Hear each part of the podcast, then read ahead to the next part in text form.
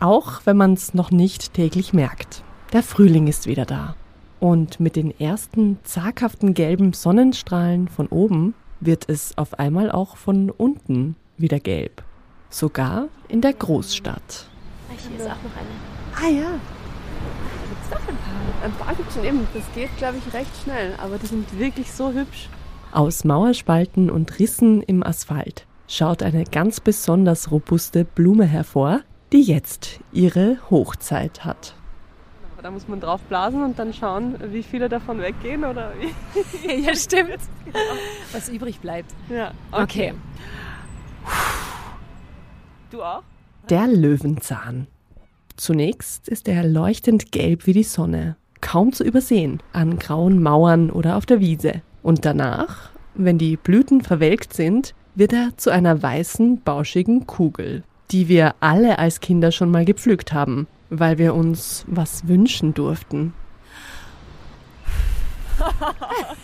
Geht auf jeden Fall in Erfüllung der Wunsch.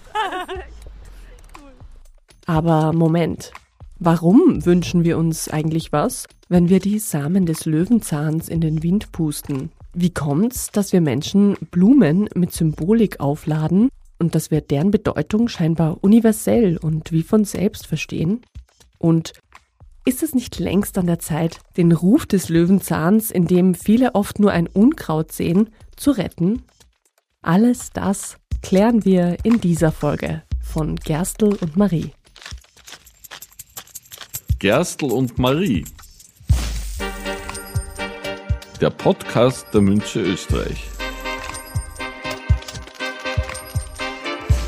Wir erzählen Geschichten rund um Münzen und wie man sie vermehrt.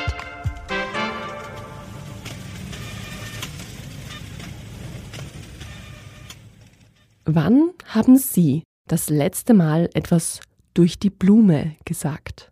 Und warum? Heute kommunizieren wir mehr und einfacher denn je. Ständig klingelt, piepst oder brummt es irgendwo und wir tauschen uns mit Familie, Freunden, Arbeitskolleginnen aus. Aber es gibt doch immer noch Dinge, für die Worte nicht ausreichen.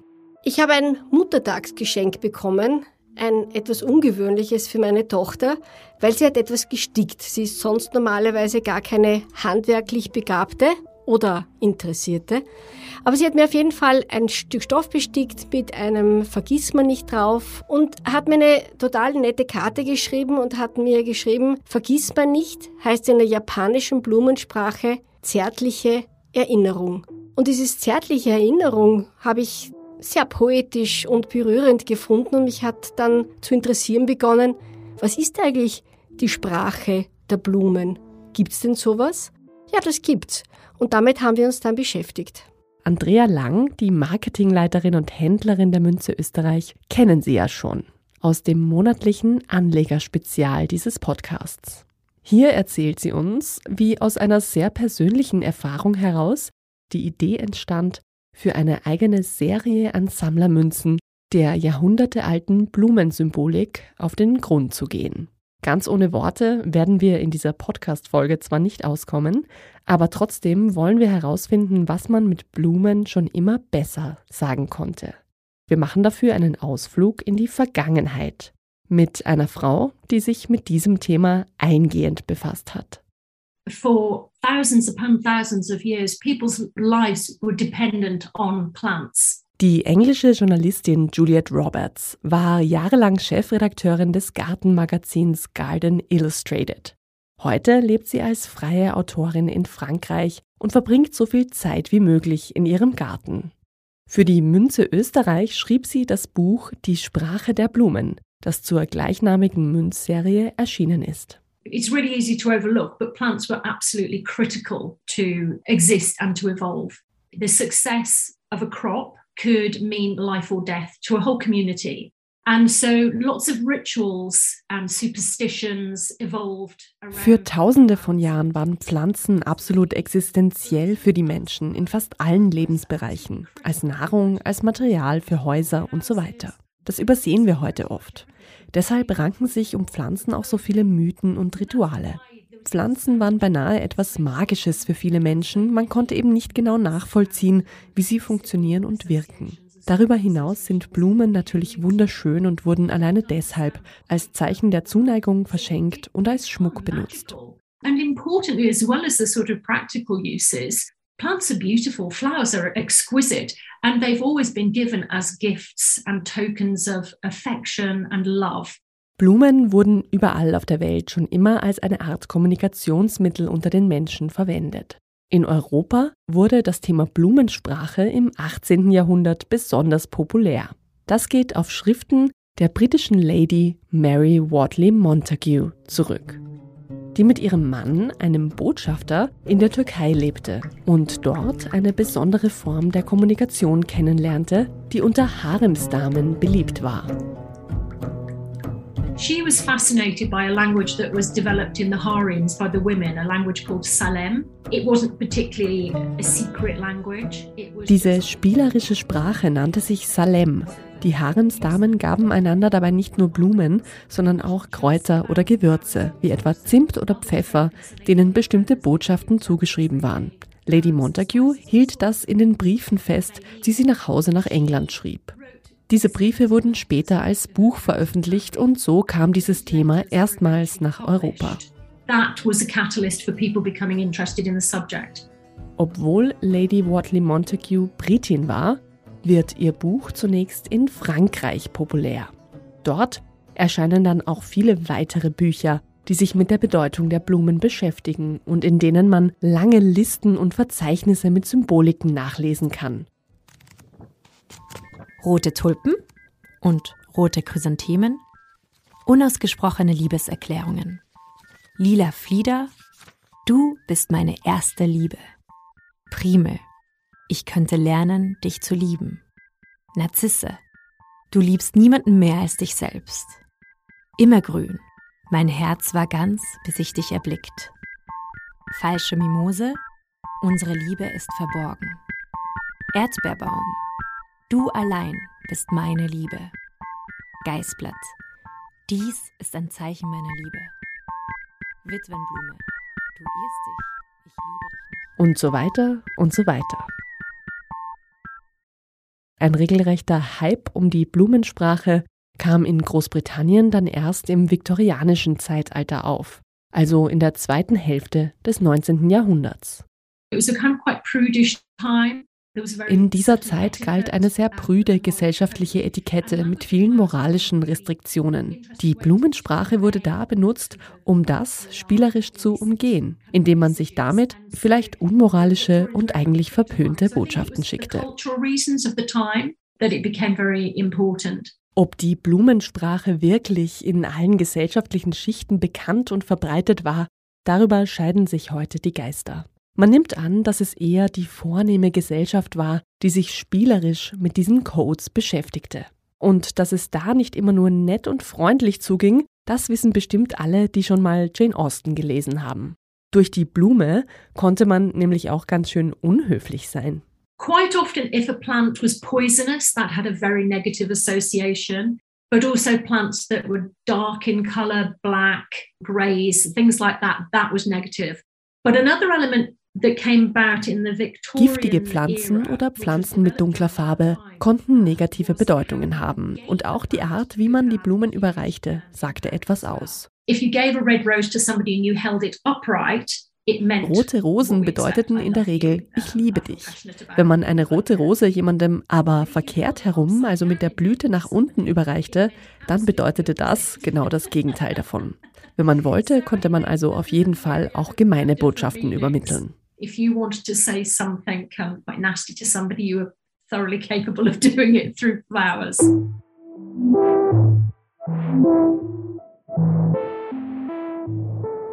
Zurück zum Löwenzahn. Dessen Ehre wollten wir ja eigentlich retten. Er ist jedenfalls nach der Rose die zweite Blume, die in der Münzserie Die Sprache der Blumen erscheint. Gerade rechtzeitig zu seiner Hauptblütezeit, die mit Ende März, Anfang April beginnt. Um das knallgelbe Gewächs ein bisschen besser zu verstehen, haben wir mit dem Biogärtner, Autor und Gartenjournalist Karl Ploberger gesprochen. Der Löwenzahn ist ein sehr, sehr kreatives Gewächs. Grundsätzlich kommt er mal dort vor, wo der Boden stickstoffreich ist, also wo viele Nährstoffe drinnen sind, wo der Boden lehmig ist, da fühlt er sich wohl und da wird er wirklich mächtig und sehr, sehr groß. Aber, und jetzt kommt's gleich, er ist so anpassungsfähig, dass er auch dort wächst, wo der Boden durchlässiger ist. Das ist ganz, ganz wichtig in Zeiten, wo es viel zu trocken ist. Er kann auch überleben, wenn es sehr trocken ist. Er hat nämlich eine wirklich mächtige Wurzel, also eine Pfahlwurzel, die reicht weit in die Tiefe hinab und von dort holt er sich dann das Wasser. Beginnen tut das Ganze mit den Samen und diese kleinen Schirmchen, an denen die Samen hängen, die fliegen sehr, sehr, sehr weit, werden vom Wind vertragen. So, dann keimt der Löwenzahn und dann bildet er so eine Blattrosette und dann erst kommen die Blüten. Und dann, nach einer gewissen Zeit, kommen die Samen. In der Blumensymbolik steht Löwenzahn für den Wunsch nach Liebe, für Glück, für Verspieltheit. Man kann damit auch sagen, verliere keine Zeit. Das, das kann man sich ja vorstellen, haben wohl früher im prüden viktorianischen England die heiratswilligen Verehrer ihren Angebeteten öfter mal durch die Blume gesagt. Schenkt man Löwenzahn, so gibt man symbolisch Glück, Reichtum, Mut und Widerstandskraft. Manchmal wird der Löwenzahn sogar als Orakel benutzt. Bläst man auf die Pusteblume, so sollen die Samen, die sich nicht gelöst haben, anzeigen, wie viele Kinder man bekommt oder wie viele Lebensjahre einem noch bleiben. Naja. Kommen wir zu den Fakten. Der gewöhnliche Löwenzahn Taraxum officinale, entstand vor rund 30 Millionen Jahren in Eurasien. Mittlerweile wächst er fast auf der ganzen Welt, sogar in Neuseeland, Australien und im südlichen Afrika. Nicht überall, das haben wir ja schon erwähnt, ist er beliebt. Man könnte auch sagen, der Löwenzahn polarisiert ganz schön. Von vielen wird er nämlich als Unkraut verschmäht. Ich denke manchmal, der wäre ästhetisch viel höher eingeschätzt, wenn er nicht so robust und so invasiv wäre. Das ist die renommierte österreichische Schriftstellerin Barbara Frischmuth. Zu ihrem umfangreichen literarischen Werk zählen auch ihre Gartengeschichten, die sie teilweise im Garten, aber jedenfalls über ihren mehrere hundert Quadratmeter großen Garten in ihrer Heimat Altaussee schreibt. Da habe ich also viel gelernt und auch mich langsam an den Garten angepasst, nicht nur den Garten an mich. Der Garten macht ja, wenn man ihn lässt, das, was gut für ihn ist und er zeigt einem schon, wenn man das sehen kann oder will, was er haben will oder was gut für ihn ist. Das heißt bei einem großen Naturgarten natürlich jede Menge Löwenzahn. Naja, auf der ganzen Wiese lasse ich ihn nicht. Da ist ja ein Teil des Hanges ist so steil, dass ich da nichts außer Bäumen oder Büschen nichts habe. Sie können auch manchmal im Beet, aber da hole ich sie mir meistens, nämlich für Salat. Wenn sie gar nicht dazu passen in mein Bild, dann hole ich sie mir raus und esse sie. Essen kann man ihn also. Mhm. Vielleicht haben Sie ja auch ein Löwenzahnrezept von der Großmutter geerbt? Oder wussten Sie schon, dass Löwenzahntee entschlacken soll und entzündungshemmend wirkt? Das sagen jedenfalls die KräuterkundlerInnen. Und was kann der Löwenzahn sonst noch? Biogärtner Karl Ploberger. Also grundsätzlich ist der Löwenzahn eine Pflanze, die in Blumenwiesen vorkommt, ist natürlich in der Landwirtschaft ganz gern gesehen, als Futterpflanze auch und bei den Bienen natürlich eine ganz, ganz beliebte Pflanze. Man muss sich vorstellen, es gibt 700 verschiedene Bienenarten bei uns in Österreich und die sind alle am Löwenzahn zu finden, weil viele Pollen da drinnen sind und viel Nektar zu holen ist. Also das ist etwas, was den Löwenzahn mit Sicherheit auszeichnet. Nicht nur für die Bienen, sondern für generell alle Insekten. Also auch die Hummeln tummeln sich dort. Und wenn man so ein Feld anschaut, ein, sage ich mal, gut gedüngtes landwirtschaftliches Feld, wo viel Löwenzahn ist, da ist ein Brummen und Summen, das ist wirklich ganz, ganz genial. Was auch vielleicht noch interessant ist und was wir nicht erwähnt haben, wenn man Blätter abreißt, dann ist es ein milchig weißer Saft und der macht dann so schwarze Flecken auf den Fingern, ist aber nicht giftig, hat im Prinzip kein Problem. Man muss nur aufpassen, auf der Kleidung könnte es dann eine Verschmutzung geben. Genau diese milchige Flüssigkeit ist übrigens dafür verantwortlich, dass der Löwenzahn mittlerweile sogar als potenzieller Industrierohstoff erforscht wird. Ja, ja, als Gummiersatz nämlich. Erste Forschungen zu dem Potenzial von diesem Latexsaft des Löwenzahns gab es schon in den 40er Jahren, als wegen des Zweiten Weltkriegs die Kautschukproduktion ins Stocken kam. Heute arbeiten Wissenschaftler in Deutschland mit Reifenherstellern an weiteren Studien dazu. Über die Menge an Löwenzahn, die für industrielle Zwecke gepflanzt werden müsste, kann man allerdings bisher nur spekulieren. Ja, dann vielleicht erstmal doch lieber Edelmetall statt Gummi, oder? Womit wir bei der Löwenzahnmünze wären. Wie wird die nun also genau gemacht? Also es geht darum, dass wir wirklich die Blume, die im Garten zum Beispiel wächst, dass wir die eins zu eins auf die fertige Münze dann bringen und abbilden können. Katrin Kundner arbeitet als Graveurin für die Münze Österreich und beschreibt hier eine besondere Technik.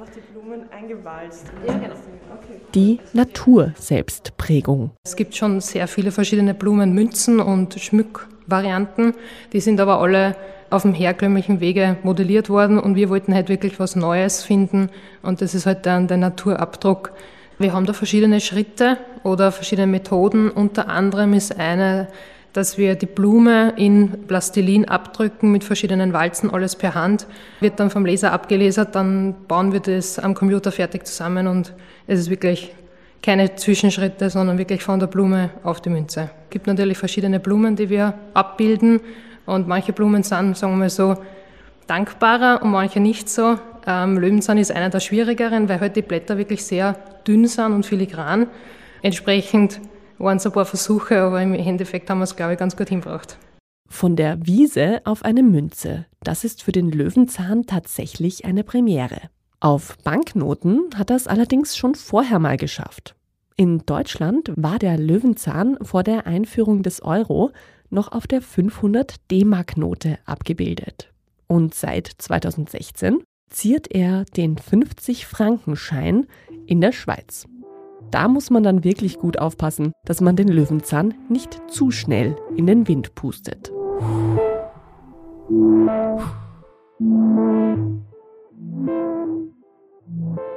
Blumen sind die Liebesgedanken der Natur.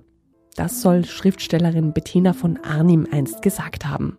Aber das war in der Epoche der Romantik, im 19. Jahrhundert. Ist also lang her. Wie ist es denn heute? Wie viel Blumensprache benutzen wir noch? Verschicken Sie vielleicht lieber ein Blumen-Emoji auf dem Smartphone, statt wirkliche Blumen zu verschenken? Viele Menschen verschicken heute ja tatsächlich Blumen-Emojis und auch die haben unterschiedliche Bedeutungen. Ich selbst verschicke zum Beispiel gerne eine Sonnenblume, wenn ich mich über etwas freue. The sunflower because I think they just seem so full of joy.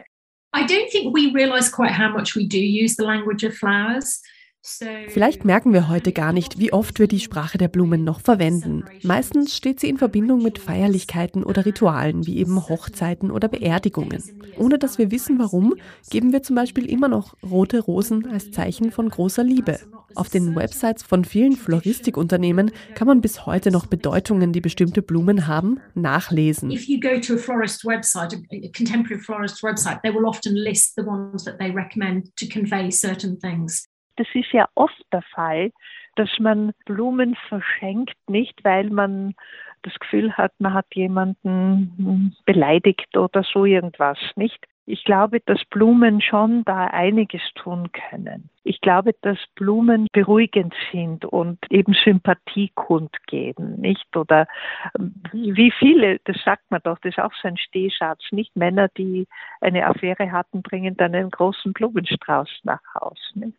Oder Menschen, die verliebt sind, schenken sich eben Rosen, nicht? Also da kann man natürlich vieles damit auch initiieren, nicht? Das sagt auch Schriftstellerin Barbara Frischmuth, die seit vielen Jahren mit Sprache arbeitet und trotzdem gerne Blumen sprechen lässt. Zum Beispiel gibt es da mehrere Sorten von einer Blume, die Krötenlilie heißt, die ich auch gerne mal verschenke. Und jeder, dem ich das sage, sagt, was du da gerollt? Das muss ja furchtbar sein, nicht? Nein, und das ist genau das, was ich damit sagen will. Nicht auch das, was man, also von dem einen wahrscheinlich graust oder was, das kann sich in einer anderen Form also wirklich wunderbar ansehen, nicht? Und das ist genau das, was für mich eben wichtig ist, nicht, dass nicht immer das auch, was die Sprache sagt, richtig ist. Durch die Blume sagen, ich glaube, dass dieser Ausdruck wirklich noch immer relevant ist.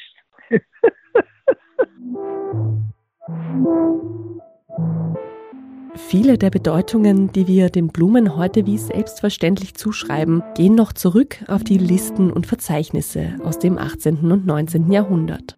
Aber manche Bedeutungen geben wir ihnen im Gebrauch auch einfach selbst. Überlegen Sie mal, was sagen Sie am liebsten mit Blumen? Und mit welchen Blumen? Jeder spricht eine ganz eigene Blumensprache, könnte man sagen. Eine Grammatik braucht sie nicht. Vokabel lernen muss auch nicht sein. Für die Sprache der Blumen reichen ein bisschen Fantasie und ein kleiner Hang zur Verspieltheit. Und damit noch einmal zurück zum Löwenzahn. Ein Wunsch wird wahr. Das ist eine seiner Botschaften. Und wir hoffen natürlich, dass sie stimmt, wenn wir die kleinen Schirmchen seiner Pusteblume im Wind verteilen. Und was hast du jetzt gewünscht? Na, das kann ich dir jetzt nicht sagen. Auf jeden Fall hoffen wir, dass es in Erfüllung geht. Laut einer rumänischen Folklore ist zumindest ein Wunsch schon in Erfüllung gegangen, nämlich der des Löwenzahns selbst. Als Gott den Planeten schuf, so erzählt man sich, schickte er einen Engel zur Erde, um die Pflanzen zu befragen, wie sie denn aussehen wollen. Der Löwenzahn sagte, er wolle aussehen wie Gottes schönste Kreationen die Sonne, der Mond und die Sterne. Und so kam's. Seine Blüten strahlen gelb wie die Sonne. Sein Samenkopf ist rund und weiß wie der Mond. Und die Samen verstreuen sich im Wind wie die Sterne am Himmel. Und jetzt? Die Münzer. Ein Blick hinter die Kulissen. In dieser Rubrik stellen wir die Menschen vor, die tagtäglich in der Münze Österreich arbeiten und dafür sorgen, dass alles funktioniert. Quer durch alle Abteilungen und Aufgabenbereiche. Diesmal mein Name ist Eva Maria Clement und ich bin Assistentin des Generaldirektors sowie Datenschutzbeauftragte hier in der Münze Österreich. Und was machen Sie da genau? Es ist sehr vielfältig, muss ich sagen. Also ich unterstütze den Vorstand im Tagesgeschäft, versuche ihn dabei möglichst frei zu spielen. Und das reicht von der Terminplanung über die Sitzungsvorbereitung, Veranstaltungsplanung bis hin zur Aufbereitung von Präsentationen. Bei uns umfasst die Vorstandsassistenz aber auch die Reiseplanung für die ganze Münze sowie die Budgetplanung für unseren Bereich. Außerdem verantworte ich auch noch die Mitarbeiterzeitung Den Wir Münzer, der alle paar Wochen bzw. Monate erscheint, sowie seit 2018 auch den Datenschutz als Datenschutzbeauftragte. Von den Daten in den Garten, für den sind Sie auch verantwortlich, oder? Na, Gartenverantwortliche klingt jetzt sehr hochtrabend, ist es nicht ganz so. Also mein Chef hat den Garten zur Chefsache ernannt und naja, da er nicht immer da ist, wenn der Gärtner da ist, darf ich dann auch das eine oder andere Mal mit dem Gärtner plaudern und meine Vorstellungen oder unsere Vorstellungen äußern und schauen halt, dass alles in Ordnung ist. Das ist dann meine Rolle. Was wächst im Garten der Münze Österreich? Bunt gemischt. Also wir haben wirklich alles nach den einzelnen Namen dürfen Sie mich nicht fragen, da bin ich nicht Expertin genug. Wir haben Gräser, wir haben Blumen, wir haben Bäume, wirklich sehr, sehr vielfältig. Der Ansatz bei der Anlage war, dass vom Frühjahr bis zum Herbst, dass immer was anderes und möglichst in vielen Farben blüht. Wie kamen Sie zur Münze? Meine persönliche Beziehung zur Münze Österreich ist eigentlich eine sehr lange, denn mein Vater hat vor Jahrzehnten in der ÖNB unserer Eigentümerin gearbeitet. Und als ich ihn als, glaube ich, zehn, neun oder elfjährige besucht habe, war ich total begeistert von dem dortigen Umfeld und von, vom Gebäude und von den Menschen. Und da habe ich beschlossen, dass ich eigentlich ÖNB-Chefin werden will. Endlich ein neues Berufsziel habe. Naja, und es ist jetzt nicht ganz so gekommen, aber weil ich dann beschlossen habe, halt mich doch abzukoppeln und einen eigenen beruflichen Weg einzuschlagen. Und dann hat sich vor eben mehr als sieben Jahren die Chance ergeben, da habe ich mich davor auch schon beruflich verändert. Dann hat das geklappt und so hat sich der Kreis für mich auch irgendwie geschlossen. Ich bin zwar jetzt nicht Chefin, aber ich bin doch zurückgekehrt und habe meine Ziele erreicht. Welchen Sinneseindruck, welches Geräusch, welchen Geruch oder welches Bild verbinden Sie mit Ihrer Arbeit bei der Münze Österreich? Schon wenn ich in der Früh komme und bei den offenen Fenstern der Produktionsräume vorbeigehe, höre ich das Klirren und das Rasseln der Münze. Und auch dann im weiteren Verlauf des Tages brummt und vibriert dann immer den ganzen Tag und ist eigentlich ein sehr beruhigendes und, und, und, und angenehmes Ambiente und Klangspektrum hier. Und welchen Begriff hören Sie in Ihrer täglichen Arbeit am häufigsten? Abgesehen von der Frage, wann denn der Herr Stasich den nächsten Termin frei hat, das höre ich eigentlich viele, viele Male am Tag, geht es in der Regel um Gold. Wie entwickelt sich der Goldpreis? Wie wird Gold hier verarbeitet? Wie viel Gold können wir verkaufen? Also alles eigentlich, was mit Gold zu tun hat. Sammeln Sie selbst auch Münzen? Äh, ich sammle, seitdem ich in der Münze bin, die Niob-Münze, weil die erscheint einmal jährlich. Die ist für mich auch von der Kreativität und von der Schönheit was ganz Außerordentliches und diese Münze sammle ich. Was haben Blumen mit Münzen gemeinsam? Beide strahlen und machen Menschen glücklich. Das war die dritte Folge von Gerstl und Marie. Passend zum Frühling ging es diesmal um die Münzserie mit der Sprache der Blumen, in der aktuell der Löwenzahn als Silber- und Kupfermünze erschienen ist. Das Buch zur Serie von Juliet Roberts ist ebenfalls über die Münze Österreich sowie im Buchhandel erhältlich. Bei uns im Podcast geht es in zwei Wochen weiter. Dann wieder mit einem Anlegerspezial. Händlerin Andrea Lang von der Münze Österreich wird dann mit dem Investmentexperten Albert Cheng aus Singapur über aktuelle Entwicklungen auf dem Goldmarkt sprechen. Bis dahin freuen wir uns, wenn Sie den Podcast Gerstl und Marie abonnieren ihn vielleicht sogar mit einer schriftlichen Bewertung würdigen und ihn mit anderen Interessierten teilen. Bis zum nächsten Mal. Baba und auf Wiederhören. Gerstl und Marie. Der Podcast der Münze Österreich.